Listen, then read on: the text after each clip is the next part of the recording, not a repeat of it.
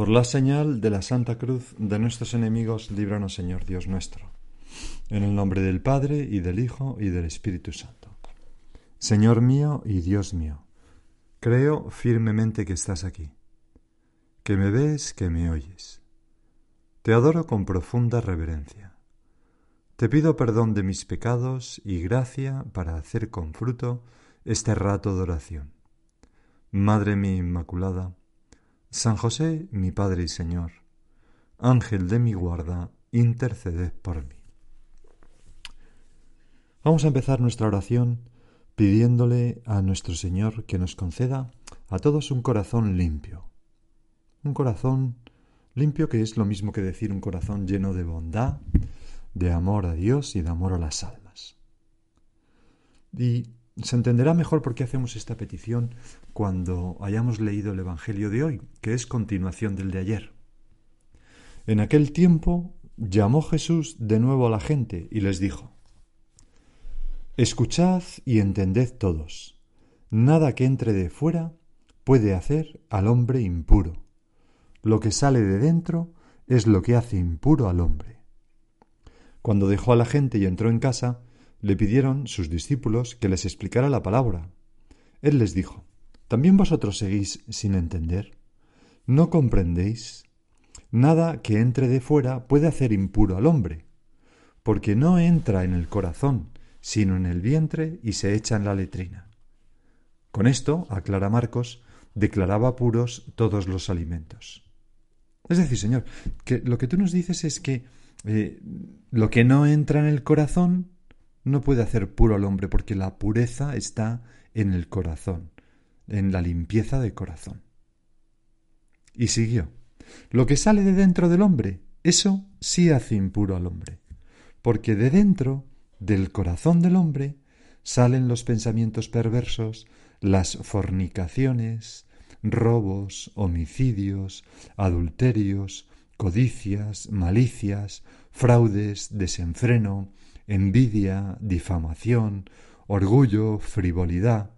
Todas esas maldades salen de dentro y hacen al hombre impuro. Señor, te agradecemos mucho esta enseñanza que nos hace a los cristianos tan libres.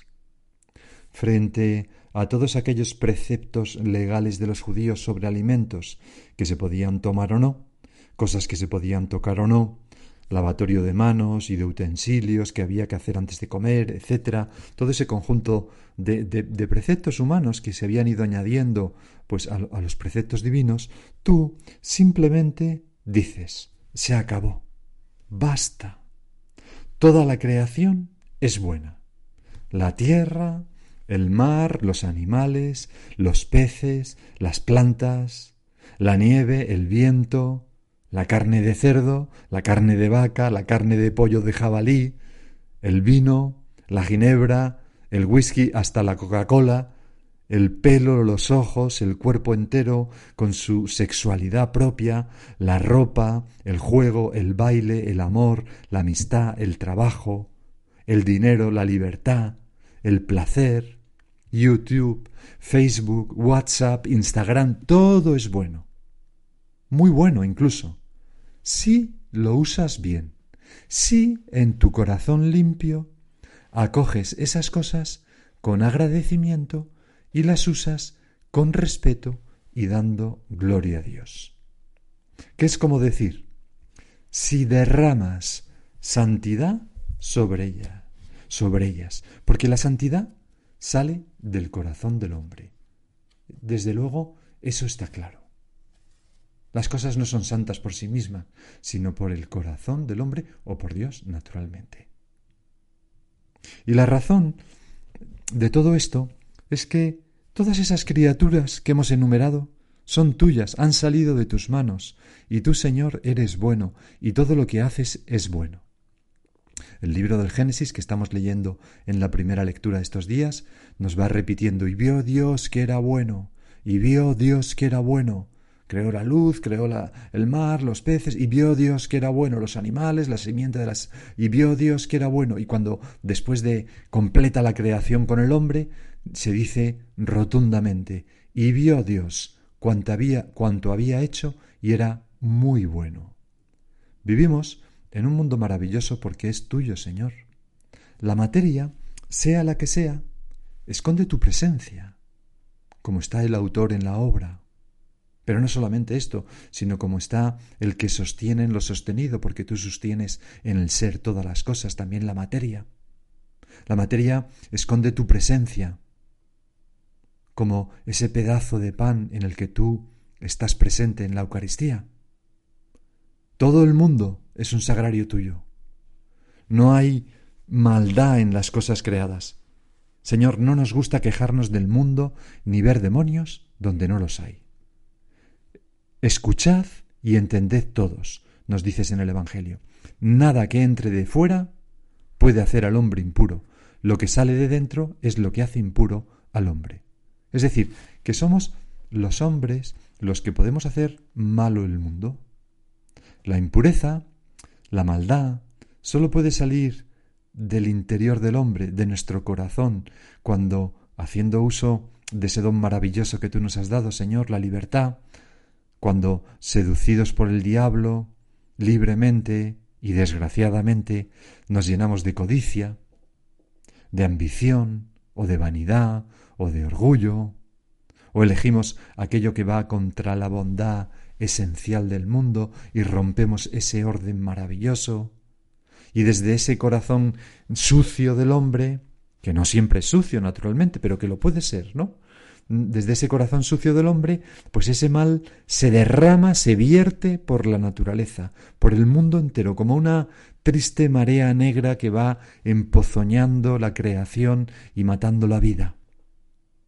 Es lo que tú nos has dicho, porque de dentro del corazón del hombre salen los pensamientos perversos, las fornicaciones, robos, homicidios, adulterios, codicias, malicias, fraudes, desenfreno, envidia, difamación, orgullo, frivolidad, todas esas maldades salen de dentro y hacen al hombre impuro. Es decir, la maldad sale del corazón del hombre. No hay nada malo en la sexualidad, no hay nada malo en el dinero, no hay nada malo. Por supuesto que si yo soy lujurioso o codicioso, pues entonces claro que uso mal todas esas cosas, pero, pero en sí es el corazón, es el corazón lo que tenemos que custodiar. Por eso, Señor, concédenos un corazón limpio. San Agustín lo expresaba de una manera maravillosa todo esto que estamos diciendo. Decía él, la avaricia no es el vicio del oro, sino del hombre que ama el oro desordenadamente, abandonando por él la justicia, que debe ser infinitamente preferida a ese, metal, a ese metal. Esa justicia que nos lleva a compartir con los necesitados, por ejemplo y desde luego a no robar, a no apoderarnos de lo que no es nuestro, a pagar nuestros, nuestros impuestos justos, etc. Sigue diciendo San Agustín. La lujuria no es el vicio de la belleza y suavidad de los cuerpos, porque no hay nada malo en la belleza y suavidad de los cuerpos, sino del alma que ama perversamente los placeres corporales. No los ama, esto lo añado yo, no lo dice San Agustín, no los ama eh, humildemente y con, con agradecimiento, como algo recibido de Dios que señala un momento de gran relevancia para mi vocación, que es el momento de darse un hombre a una mujer y viceversa para siempre y en exclusividad, es decir, dentro del matrimonio, sino que ama perversamente esos placeres, poniéndolos como fin, aunque sea a costa de usar a una persona con mentira. Sigo leyendo a San Agustín, lo repito porque la lujuria no es el vicio de la belleza y suavidad de los cuerpos, sino del alma que ama perversamente los placeres corporales, dando de mano a la templanza que nos hace aptos para cosas espirituales más bellas e incorruptiblemente más suaves. Y la jactancia no es el vicio de la alabanza humana, porque es bonito alabar a alguien, oye, qué bien has hecho esto, fenomenal, o qué bien te ha quedado esto otro, o qué eres un genio en esto, no hay nada malo en eso. La jactancia no es el vicio de la alabanza humana, sino del alma que ama desordenadamente ser alabada por los hombres, desdeñando el testimonio de la propia conciencia. Y la soberbia no es el vicio del que da el poder, o del poder mismo, sino del alma, que ama su poder, despreciando el poder más justo y poderoso. Por eso, quien ama desordenadamente el bien de cualquier naturaleza que sea, aun consiguiéndolo, se torna malo y miserable en el bien al privarse del mejor. Es decir, que del fondo del corazón nace el mal y el bien. Señor, no sé por qué nos has dado este poder impresionante, la capacidad de emplear muy bien las cosas humanas, pero también de emplearlas mal, de, de, de, convertir el uso de las cosas buenas en un uso impuro, y de ahí propagar esa impureza al resto de la creación, que es tan maravillosa, que es tuya, y estropearla. Por ejemplo, pervirtiendo el uso del dinero las cosas materiales con la codicia, en vez de compartir, ya lo hemos dicho, o dejándome llevar por la comodidad, la pereza y el egoísmo para mm, pues, pues tirar las basuras a la calle o al campo ahora que, que nadie me ve, en vez de recogerlas, o dejarme llevar por el afán de sentirme bien, querido, deseado y estropear algo tan bonito como el amor y la ternura, pues entre novios, o exponer nuestros cuerpos algo tan digno, cuerpos de gloria, como si fueran un escaparate para incitar a pecar a otros, o usar la lengua no para bendecirte y, alegrar a los demás, para confortar y consolar a los demás, sino para hacerles daño con la crítica. Realmente tenemos nuestra alma, nuestra libertad, nuestra voluntad, nos da como, como una capacidad de, de, de hacer bien o mal a través de cosas buenas impresionante. Y decía, Señor, que no sé por qué nos has dado ese poder, pero quizás sea porque tenemos también el poder contrario. Es decir, que con la limpieza de mi corazón puedo purificar todas las cosas, el mundo, la sociedad. La gracia del corazón humano, cuando ama bien, se derrama entonces por la creación entera, como un bálsamo de suavidad que restaña las heridas introducidas con el pecado y reviste todas las cosas de una belleza especial. Hay personas que son personas luz, ¿verdad? Que van derramando luz por donde pasan. No me digas que no te ilusiona a ti, a mí desde luego sí, Señor, ayúdame a ser una persona luz. O como aquel, aquella fábula, ¿no? La del rey Midas, ¿la recuerdas? Aquel rey que pide un deseo que es que se convierta en oro todo lo que toca porque era muy avaricioso. Y al principio está muy contento porque toca una piedra, se convierte en oro, ahora ya soy más rico. Toca un, caballo y se convierte en oro, ya soy más rico. Pero claro, luego empieza a, ver que cuando toca la comida para comer se convierte en oro, no la puede comer. Toca el agua, se convierte en oro. Toca a aquellos que quiere y se convierten en oro. Y se da cuenta que está encerrado en, en, en, en un horror, en una jaula de oro, ¿verdad? Bueno, pues nosotros tenemos un poder mayor que el del rey Midas. No solamente tocar y convertir en oro, sino tocar este mundo nuestro, estas cosas creadas a todas las personas y llenarlos de la santidad de Dios a través nuestra. ¿Te acuerdas de aquella escena de los hijos de Noé que al ver a su padre borracho y desnudo lo tapan piadosamente con una manta? Pues nosotros Podemos también tapar tanto, tantas veces los pecados de los demás. Podemos poner aceite en las tensiones humanas. Desagravio donde hay ofensa a Dios. Limpieza y amor a la dignidad humana donde hay impureza y explotación. Podemos poner compasión donde hay sufrimiento.